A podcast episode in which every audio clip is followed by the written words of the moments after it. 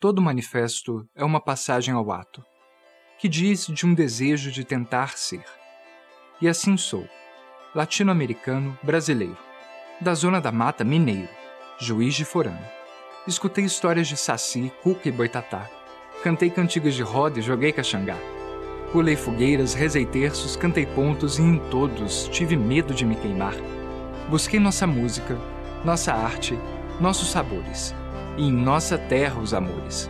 Barroco, modernismo, antropofagismo, tropicalismo, mas com tudo isso não encontrei nada de purismo.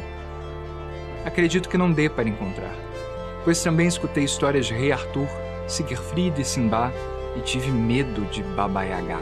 Tentei dançar tarantela, me deliciei com a chermula e acrescentei fuck junto ao vapastar.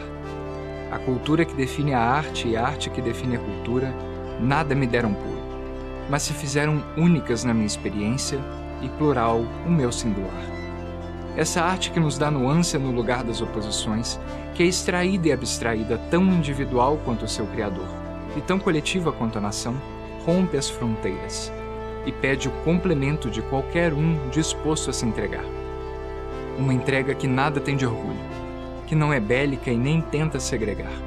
É uma arte quimera, forte por utopicamente unir, e talvez medonha para aqueles que temam seu expressar, que ainda não entenderam que o único purismo possível vem da diversidade do experienciar.